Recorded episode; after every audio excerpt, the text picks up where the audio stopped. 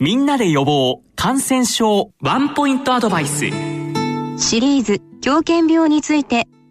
お話は元国立感染症研究所感染室長の加藤重隆先生です。加藤先生今回は狂犬病についてその名の由来やこれまでの治療の歴史などお話しいただけますか？はい。狂犬病はその名の通り狂った犬に噛まれて発症する病気と考えられていました。でウイルスで起きる病気ということは後でわかるんですけれども昔からあった病気で狂犬病ウイルスに感染した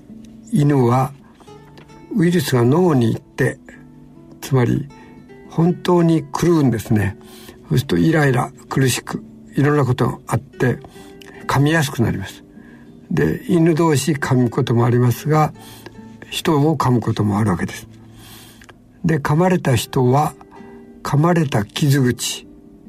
まあ筋肉になりますけれどもそこでウイルスが局所的に増えてその増えたウイルスが次第に近くにある神経に入ります。そしてその神経を伝わってウイルスは中枢神経である脳にまで到達します。そうすると脳に入ったウイルスはどんどん増えていって神経的に狂う症状を起こします。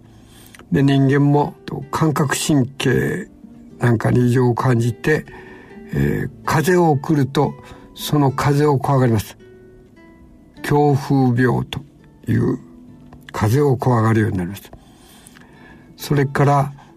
筋肉がだんだん緊張してきてうまく使えないんです。だから水を飲まそうとすると顎の筋肉が緊張して水がうまく飲めない。したがって胸水病水を怖がるようなことが起きます。でこの強風病胸水病というので診断されていました。でそれはまあ、ウイルスが脳に行ったことが原因ということは後で分かってくるんですが死体を解剖してみると犬もそうですし人もそうなんですが日する正体というのが見つかるようになります。これは狂犬病のウイルスの感染した細胞に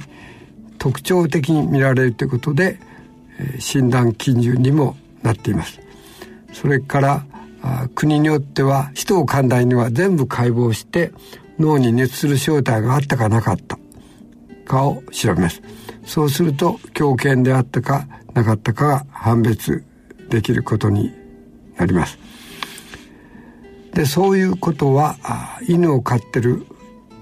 国ほとんど全ての国にあった病気です。でフランスの19世紀にそういう病気を何とかしたいと思った研究者がルイ・パスツールです。で、パスツールの時代にも犬が噛んだところからあ狂犬病が広がるということは経験的に分かっていたので傷口をですね焼きごてで焼くということが行われてました。そうしてそこを焼き切ってしまえば犬が噛んだ組織も焼かれて入ったウイルスも死にます。だから助かります。でもその頃は麻酔もなくていきなり焼きごてですから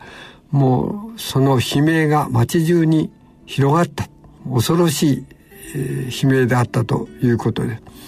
でパスツールも子供の頃はそうだったのでこれを何とかしたい。それから知ってる子供が狂犬に噛まれたと言って、えー、パスツールを訪ねてきたこともあってなんとかワクチンを作れないかということを考えました。でいきなりは開発できなかったんですけども狂犬病の犬あるいは人の血液を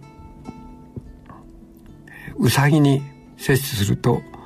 ウサギの脊髄にウイルスが行くらしいと。当時はまだウイルスも発見されてなかったので狂犬病がウイルスで起きるかどうかわからないんですがどうもその神経を乾燥して粉にしてワクチンに